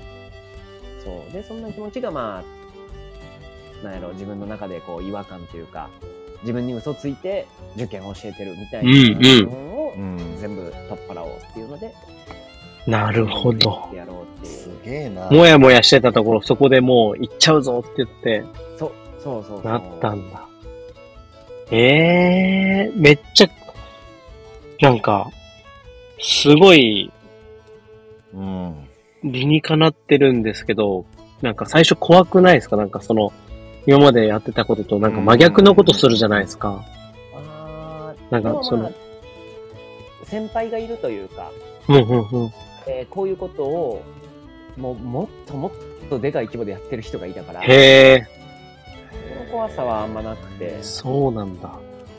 いやもうその人がすごすぎてもう俺はなんやろ張り合いにももちろんならんけどうん。なんか勝手に安心感を感じてるというかうん。そう石川県の加賀にあってほうほうほう。へもうそこは、えー市長を巻き込んでやってるからうん。で学校のそういう認可も降りてて家族で移住してそこに通うぐらいの感じでへえ。すげえ。であはあと山梨とか和歌山にもそういう学校ができだしててチャイムなし授業なし、えーへえご飯も食べたい時に食べたいタイミングで食堂に行くっていううーん。すげえ。職員室に生徒がたむろしてるような学校っていうのが実際にあってめっちゃ人気やったりへえ、全然知らんところでそういうのいっぱいあるんだ。あるんだな。そうほんで海外ではやっぱ多くてうん、うん、うん。で僕もバリにグリーンスクールっていうのが有名なのがあるからそこを見に行きたくてうん、コロナになった年ぐらいの時にちょうど行ってうん。うん。で見させてもらおうと思ったらちょっとコロナになりだしたんであの帰ってくださいって言われて目の 目の前まで行って見れずっていうのがあったりしてそうだから周りの人がやってる人いるから そんなになるほど怖いことではないというかでも今のこの時代にとってはそういう塾だったり学校だったりとかっていうのは結構本当に行きたいっていう人も行かせたいとか、うんそういう人も多そうですね。そうやと思うんよね、まあ、やっぱり僕が子供もいないし結婚もしてないからうん、うん、あくまでもなんやろ外野からの視点にはなっちゃうんやけど、うん。うーん。いまや、あ行かせたいなと思ういもんな。やー、すごいな。近くに弥勒塾あったら行かせたいもんな。うん。本当に。あとやっぱ大人と会う面白い大人と会うそれこそうん。星になってるようなうん、う友ん、う達ん。と出会える場所にしたくて、あーやっぱそれ出会うと、なんか、子供たちってどんな感じにあーなるでも確かに覚えて気になるるねやっぱりえ覚えてるへえ。そう、なおくんも、あー私そのうなおくんも、はいはいはいはいはいえーイベントにも来てくれたし、そうだね。あと、実際、あいあの工房に子供らとも行ったんよ。はいはいはいはいはい。なら、あの、あ藍染めのお兄ちゃん言うて覚えてるから。そうなんや。おのずとこう考え方の幅じゃないけどさ将来性のこう、うん自分の考えの幅は広がるんだろうねそういう人たちそうそうにそう会っていけばねすげえなで PCT を歩いた大ちゃんが帰ってきてちょっとぐらいの時にその話を生でしてくれたり、う ーん。そでれ地図出してあめ聞いた子たちはどんな感じになるのなんか。いやもう意味わからへん話を聞いてる 何言ってて何やってたんやろこの人みたいになってたよねなるよね、でも。うん 大人でもなりそうなのに。うんうんでも自分が住んでるのはこんだけじゃないんだとか、そういう感じで、なんか視界が広がるって感じなのかな。うんそうねそうねはあ、でもそんなこと教えてくれる学校はないよね、確かにね。うんうん面白いそうなその大阪の子とキズの子で、うん。ズームでちょっと喋ってみようとかやったりうーん。普段ベラベラ喋る子がズームやと全然喋らんかった。 緊張してんのかよみたいになったり して。なるよね。ああ、なるほどね。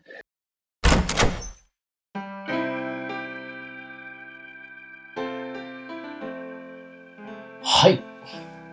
戻ってまいりました。はい。やってまいりました。ベソスさん、すごいですね。いろいろと本当にやられていて、やー興味のすごい行っすうった先に何でもんやろうという。そしてあの、広く浅くなく、広く浅くなく。名言だね。広く浅くなく。それ、だから浅くなくってことはね、多少はやっぱその、気気に、気になったこととか、うん。好きでやってることを掘り下げていくっていう、あれがね、なかなかできないですから。えできない必要。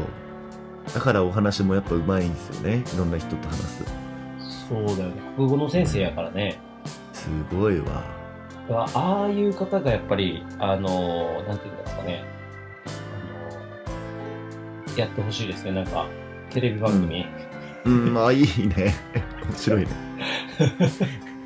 画面、やっぱ顔に力があるので、ヤスさん。そうだね。そう、あれ本当はラジオとかいい声でめちゃめちゃ向き向いてるんだけども、うん。あるああいう人こそ YouTube とかやってほしい。やってほしいでね。す司んで会す司会者とかもめっちゃ向いてそうそうや。そうそうそう。うんか顔がやっぱ濃いですから。っこいいですよ。ああいう人が本当に YouTube 向きだと思うんだけどな向いてそうやうね。ん。ファンめっちゃつきそう。そうやね。うん。かっこいいしね。雰囲気あって。そうそうそう。うん。ただ、もう、あんな顔して本気でスピリチュアルなことをずっとこう YouTube で、そうだね。すごいそれ面そう白いね。 それ面白いな。スピリチュアル顔ではありますから、そうですね。まあ、ハマってるんだよな、本当にその感じ が。うん。スピリチュアル顔ってうん、ウケる。そう。磯さんに壺を売られたら買ってしまいそうだもん、俺。ああ、かいそうかいそう。うん。いやいや、まあね、ちょっと次回はですね、僕たちの悩みだったりとか、ベソさんの、うん昔、こんなベソさんがどうやって育ってきたのかっていう、このうんうん裏側ね、謎に秘広めめてたいきたい。謎をね、ちょっと迫っていきたいなと思います。はい。ベソさん、ありがとうございました。ありがとうございましさてさてさて、えー、はいは菊池さん、あの、た。前回ね、エレクトロハウス内で、うん。うんうん。カンピロバクターズ、カンピロバスターズ、バスターズ。はい、バスターズでしたっけうん。その時は喋ってたのね。なんか喋ってて、うん。お腹を下した時に、地元のラーメン屋で食ったチャーシュー麺がうますぎて食っ たら、腹を下し、ピーピーピーともうお腹がやばくなっちゃったと。なってたんですよ。ほんで、何だったんですかと病院に行ったら、うん。君はウイルスに感染してるぞと。うん。カンピロバクターですと。はい。カンなんだそれはと食中毒でございます。食中毒のカンピロバクターにはやられてるぞと。い。うん。俺、それ、カンピロバクターズじゃな いかと。カンカンピロバスターズじゃないかと。ね、ゴーストバスターズ的な感じで、うんそうだね。えそのアパレル作っ保て健所保健よ所みたいな、うん。とか言って、悪ノリで言ってたじゃないですか。言ってたね。超悪ノリ。そうそう、そんなこと言うてたらですね、僕に急に、ピコンって あの、LINE でなんか画像が送られてきまして、ちょっと作ってみたみたいな、届きまし届きて、ましたパよッと見たらですね、はい。 もうリアルカンピロバスターズの、もう、パロディ。パロディのね、エレクトークバージョンが送られてきまして、めちゃめちゃクオリティ高かったんです よ。なんだこれは と。一点修正修正かけたのは、カンピロバスターズよりカンピロバクターズにした方がいいなというのもで。ともとね、カンピロバクターだもんね。確カンピロバかに。クターズにし。いいうん。ね、いカいンね。ピロバクターズにしたんだね。すごいな。皆さん、あの、イメージしていただければいいですけども、あの、カンピロ、カンピロじゃないわ。ゴーストバスターズの、あの、ロゴね。赤い、うんちょっとなんか、あの、駐停車禁止みたいなロゴの間から、ニョキッとこう、幽霊みたいなの出てくるみたいな。うん、白いね。で、菊池さんから聞いたら、カンピロバクターっていう、あの、ウイルスは、うん。どんな形してるんだっけあの、顕微鏡で見たら。えっとね、くねっと白い丸っこいのがいて、うん。雲みたいなね、え雲っていうか、あ雲みたいなの、ねわたふわふわのあの、よ空の方の雲ね。ーそうそう。で、そこからこう白いね、糸みたいなのがピーって伸びてんですよ。ヒゲみい。たいに。そうそうそう、ヒゲみたいに生えてるんです よ。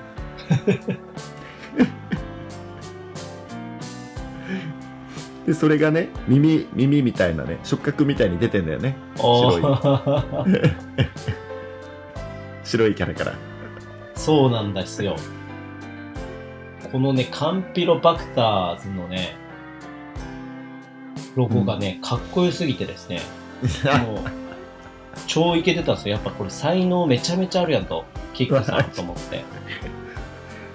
雷マークになってますからね、体の下は。あー、あ胴体のれ下もはかっこよかった。はい。天才だなと思う。やっぱ歌詞を描くのも、こう何かと掛け合わせたりするのも、意味をね、もうね意味を持たせる。陰、陰踏みがちなんですよ、もう人生に おいて。確かに。この絵もそうだね、イン、イン踏みがちだった ね。そうなんだよ。うん。何かの意味を一緒に掛け合わせる、この陰を踏むのがね、人生において菊池さんのもう、エレクトロワード、人生は陰を踏むことみたいな感じでそうなしよりうまかすな、もこう。れもう、ほんとそ癖んな感癖ついちゃってんだろうね、多分もじなってるね。う。うん。いや、これはちょっと、だいぶかっこいいなと思って、菊池さんにもう、この T シャツ僕に着させてほしいということで、もう速攻でちょ作りまっしょとうあの、T シャツをね、 作り僕ましょうたちのユニフォームとして発注しようかとはい。思ってですね。はいはい。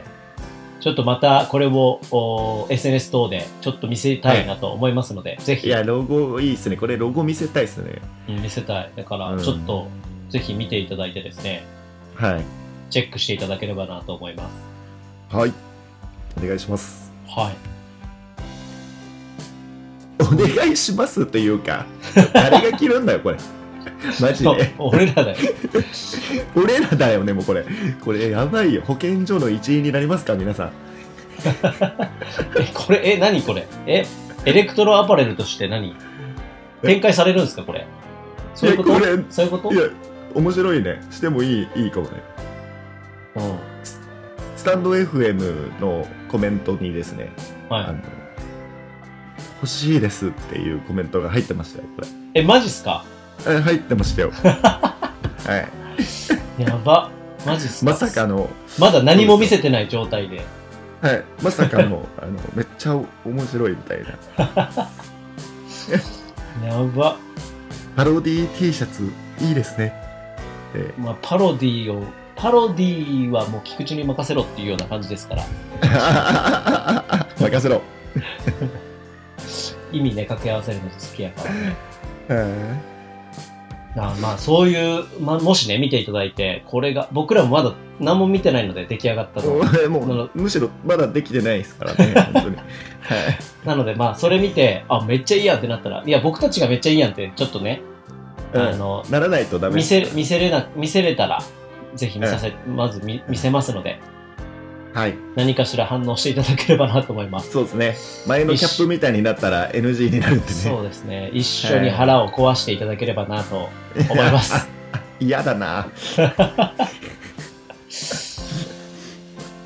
じゃああー、そんな感じでちょっとね、また見ていただければなと思いますが、お願いします。今日はまあそんなところで、えーはいですかなんね。か告知はありますかあ、ありますね。えーとね、はい。えーっと、えーっとね、あ、7月のはいはい。 1日2日にまたイベント出店のお知らせがございましおて、おすえげえー、などちらかと言いますと、長野県のお大町市ー。うん。という、まあ言ったら北アルプスのお膝元ですね。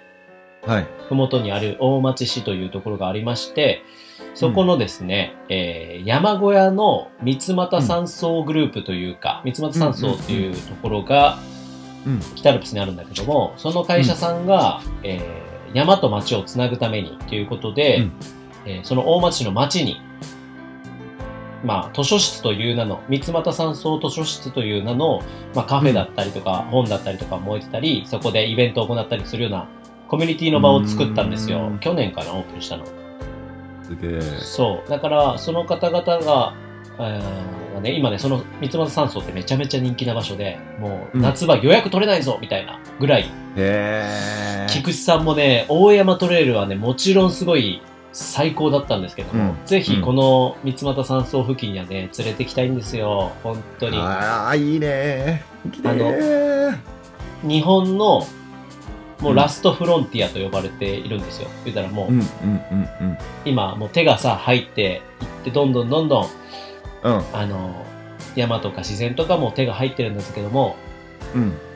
なんていうの、昔のまんま残ってるみたいな。ああ、もう自日然本、体日本の感じだ最後のラストフロンティアと呼ばれてる場所が、がその奥っていうかその界隈のことを言われておりまして、へえで実はその昨日ですねうんあのけん玉のウッシーさんとともにですね、うんそのお今ですね三俣山荘さんが新たに、えーの代表がね伊藤さんという方で代々その山小屋をやられておりまして、うんやられてるんだけどもかつて65年前に、うんそのラストフロンティアに行くための三俣山荘っていう山荘がその北アルプスの奥にあるんだけどもうんそこに一番早くアクセスされるできる場所として、えー伊藤新道っていう伊藤さんの名前が付けられた道があったわけ、うん登山道がへえ65年前に開かれて、うんただそれがまあ地形の変動だったり災害だったりとかいろいろあって崩壊されてしまって、なかなかそこに、まあ、行く道が閉ざされちゃって今はもう,、んんんん何もう超上級者しか行けないような場所みたいなへーになっちゃってもうなんていうの何もなくなっちゃったっていうかまあうんだったんだけど、それを経て、今年、えーその場所、伊藤新道を復活しようじゃないかっていうようなプロジェクトが立ち上がって、へー去年かな、クラウドファンディングとかでも、本当に莫大な支援を受けてですね、うんあと、まあ、いろんな方の応援だったりとか、っていうのもあって、今ね、一番今注目されてる場所となってるんですよ。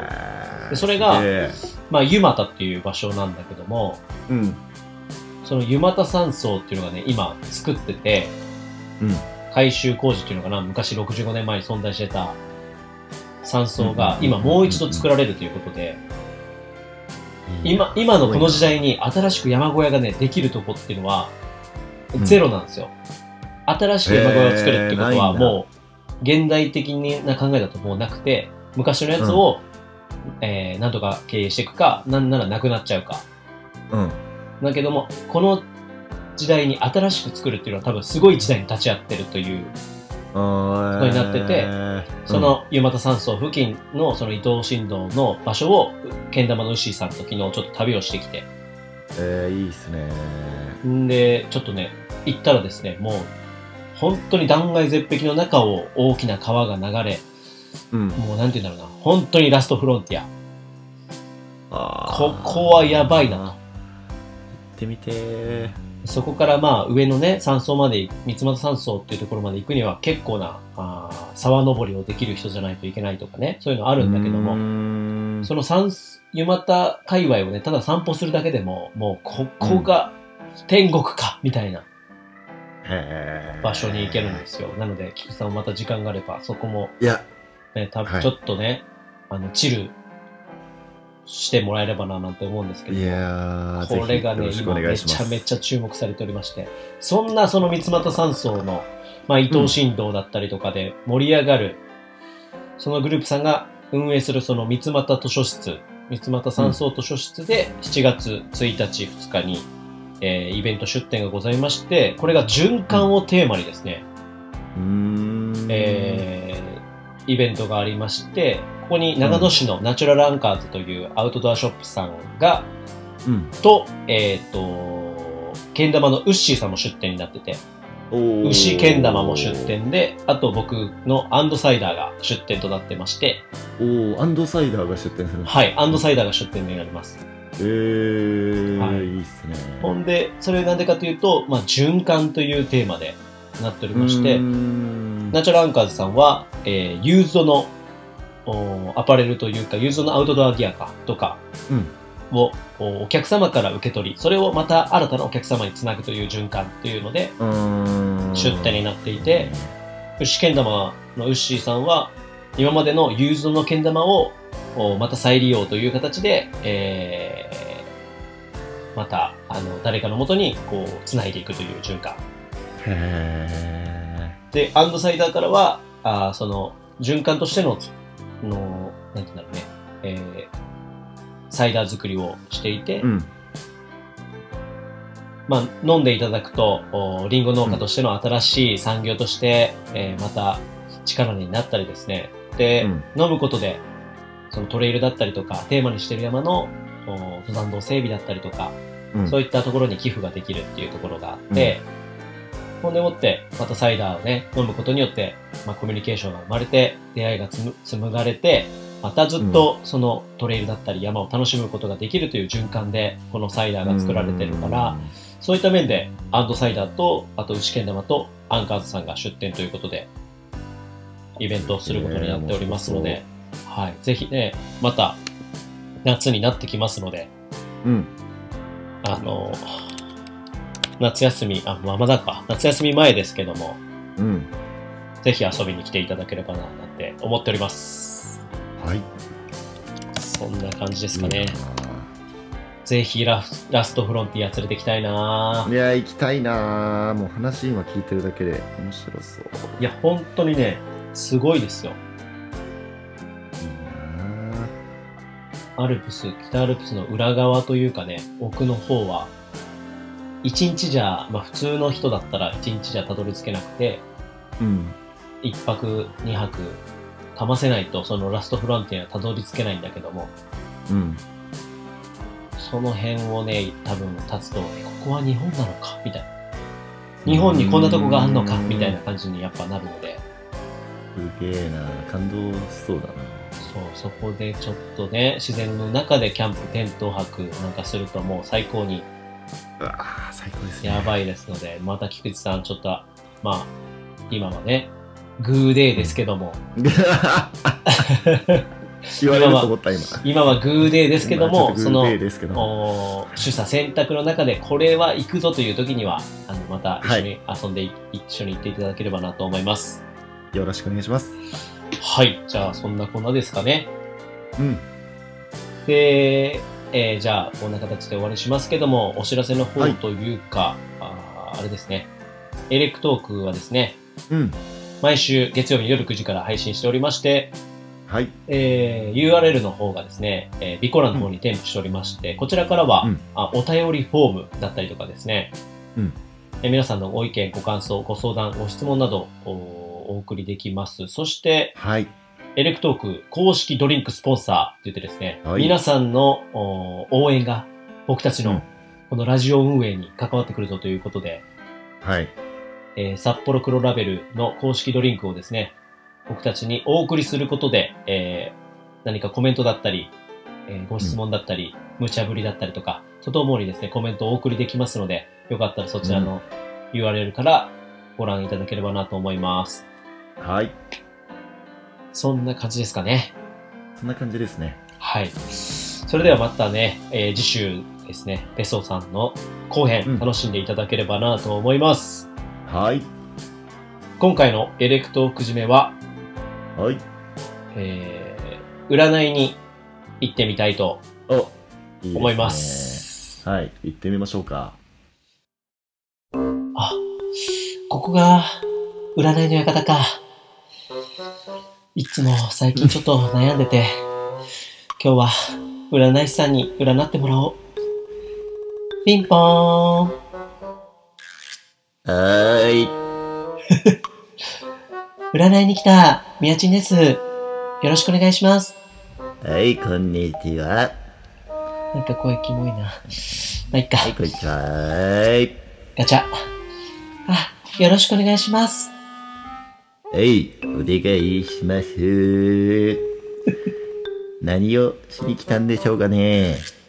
えっと、悩みがあって、は占いってほしいんですけども、グーデーですね。グーデグーデー。ー、グーデー、はい。グーデー。あなたの顔を見てるとですね、グーデーっていう言葉が浮かんできまして、あの、そのね、曲が出てるんです。グーデーっていう。グーデーっていう曲はい。え曲が出てまして、誰ですあの、それを聞けばですね、あなたは解決に導かれると思うんです。はい。誰誰ですかこの人。誰なんでしょうかね、もう。ええー。ちょっと酒が足りてないですね、今日は。そうなんですよ。もう、お酒を飲んでないのでね、やっぱり、ノリが今日は悪いのかもしれないです ね。シフラのクオリティがすごい下が ってる。普通のおじさん。普通のおじさん。